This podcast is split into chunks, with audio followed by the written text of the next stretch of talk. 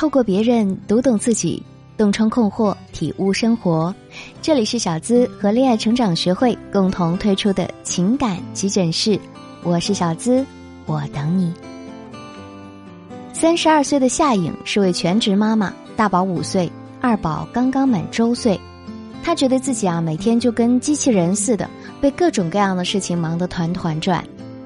从早上睁开眼做早餐，送大宝上幼儿园，做家务、买菜、做饭，陪二宝做游戏、讲故事、接孩子、准备晚餐，辅导大宝复习幼儿园一天的学习内容，再收拾厨房，给两个孩子洗澡，然后再一个个哄他们入睡。忙完这所有的流程，基本上已经是晚上十点了。当她想和身边的那个男人说句话时，她却永远是对着手机屏幕。有时候夏颖觉得实在太累了，想让老公帮个忙，换来的却总是这样的回答：“哎呀，我上班都累死了，你就不能叫我歇会儿？”又或者说：“你又不上班，不就是带个孩子吗？天天都喊累，是不是太矫情了？”他们结婚七年，好像结婚前所有的爱情早就在生活的柴米油盐中磨得消失殆尽了。夏颖已经不记得老公上次说我爱你是什么时候了。取而代之的，经常是你烦不烦？夏颖觉得，生活中所有的事情好像都是他一个人在忙前忙后，而当初那个说要永远疼他、爱他、保护他的男人，早已经不见了踪影。他觉得自己现在的婚姻就跟网络上说的丧偶式婚姻一模一样，却不知道该怎么办。百度百科对丧偶式婚姻的定义是：是一种对生活的描述。与配偶结婚了，但是他们的婚姻一般不太美好，一般指夫妻一方冷漠对待家庭，无视家庭义务。曾有个朋友跟我说，结婚前她还是爸妈的小公主，结婚后她总觉得自己一个人就活成了千军万马。她说结婚久了，觉得她和老公扮演的角色根本不像夫妻，而更像是保姆和雇主，唯一不同的是保姆还有节假日。而他却是一年三百六十五天，天天待命。知乎上就有这样的一个回答：丧偶式婚姻丧掉的是什么呢？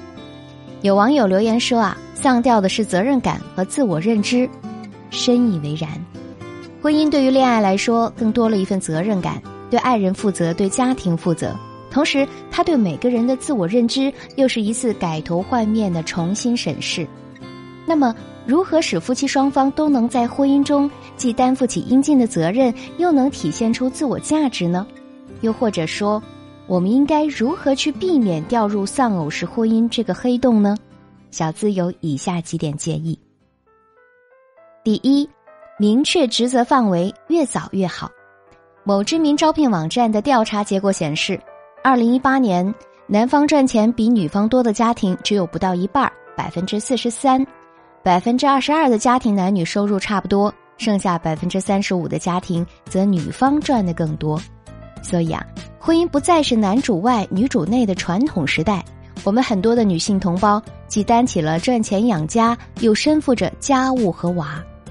那么，想要使自身的角色平衡，就必须在家庭范围之内尽早的明确各自的责任范围，比如。周一、三、五，女方负责买菜做饭，那么男方呢，则负责洗碗拖地。周二、四、六，男方负责接送娃上幼儿园，女方就负责给娃洗澡、讲故事等等，诸如此类啊。在结婚初期，我们就制定有效且可行的规章制度，并就完成情况进行奖惩。关于奖励，我们可以花些小心思，比如一周表现优秀，就在周末来一次烛光晚餐。或者看一场期待的电影，当然，这个奖励要以惊喜的方式出现，既让老公觉得自己的付出值得，又增加了彼此间的感情，何乐而不为呢？至于惩罚嘛，则是情况而定，但要注意的是，不要挫伤他的积极性，只有这样才能够持续良性发展哦。第二，拒绝做全能妈妈，适时偷懒。其实很多时候。有一部分女人的丧偶式婚姻完全是女人自己惯出来的，她们认为爱一个人就是要为他洗衣做饭生孩子，而且把他的贤惠能干发挥的淋漓尽致。就如夏颖，什么都可以一个人干，买菜、做饭、干家务、接送孩子，通通都担了下来。时间长了，男人会觉得，反正你自己什么都可以做，那我还插什么手啊？所以啊，作为女人，我们就要在男人面前展示出自己柔弱的一面，即便是自己一个人可以做到的事情，也要适当的让男人参与进来。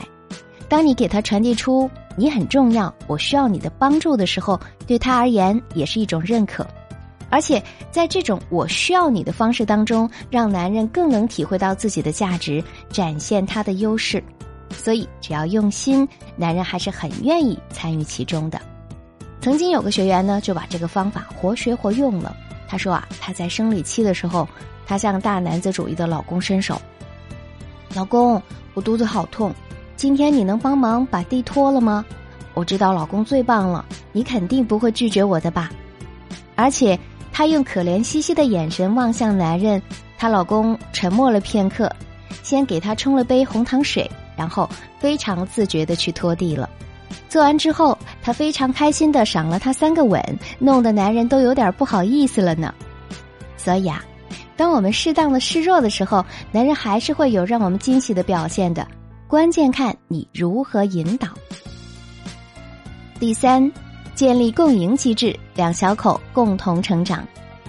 当我们从恋爱步入婚姻，再到生娃，每个人都有或多或少的不适应，那是因为我们都是新手，对于那些突如其来的变故，都会有一定的适应期。如果这个时候我们去埋怨另一半的不是，很可能只会得到对方的还击。美国社会心理学家费斯汀格提出的费斯汀格法则，就论证了因为一件小事件而可能导致的一系列失控连锁反应的可能性。他说啊，生活中的百分之十是由发生在你身上的事情组成的，而另外的百分之九十，则是由你对所发生的事情做出怎样的反应决定的。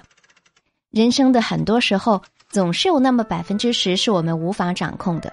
比如生活的环境、出生的家庭、每个人的薪金水平、他人的言行等等，这些既定事实往往很难变成我们想象中的理想状态。但是你的抱怨当然更没有用了，反而会恶化两个人之间的关系。那么有什么事情是我们可以掌控的呢？比如对人生目标的规划、对事业的热爱、对家庭生活的各种分工合作、对环境的共同美化等等。这些只要你和你的另一半沟通得当，寻找到适合你们家庭环境的可行方法，都完全可以通过你的心态与行为去改变，变成你能够控制的百分之九十。当你把娃轻轻的放在他的手里，用眼神鼓励他去互动，而不是冲他吼，这么简单的事儿都做不好时，当你低下头，温柔的对他说：“老公，今天的晚餐幸好有你帮忙才这么美味，而不是。”快走开！没看到我在做饭吗？当他送你一份小礼物，就被你无限表扬并非常重视，而不是说人家谁谁的老公都只送专柜的东西时，你会发现你们的关系正在一点一滴的发生着改变。他会逐渐看到你的付出，也愿意参与到孩子的成长中来。毕竟这个家也有他的一半。任何事情都不是绝对的，也没有任何人是天生懒惰的。只要你的方法得当，一步步去深入，一定能够建立起共赢机制，从而使得双方共同成长。而当男人的责任感和家庭内的自我价值被一步步激发之后，哪里还有什么丧偶式婚姻呢？Jennifer 安妮斯顿就曾经说过：“每段关系都有漩涡和波浪，有时很艰难，有时很轻松，有时又充满了乐趣。婚姻的美妙之处。”就是因为要走过这些荆棘和坎坷，而始终牵着同一个人的手，你能够环顾四周，然后说：“我依然在这里，依然深爱着你。”现在，我把这段话送给你们，希望每个在婚姻的漩涡里苦苦挣扎的小仙女们都能够披荆斩棘，最终到达幸福的彼岸。很多女人一心操持着家庭经营婚姻，换来的却是丈夫的日益冷淡和厌烦。女人结婚之后，往往把更多的精力用在孩子、丈夫身上，觉得自己都结婚了、当妈了，不用那么讲究了。但是你的不讲究，就酿成了整个家庭的将就。想要掌控自己幸福美丽的权利，重燃婚姻热情吗？可以添加我助理咨询师的微信“恋爱成长”的全拼零零八，是恋爱成长的全拼零零八哦。老师会手把手的指导，九十天就能让你脱胎换骨，魅力值爆表，成为婚姻的大赢家。好了，今天的节目就和你分享到这儿，我是小资，让我们下期节目不见不散。我在这里等你哟。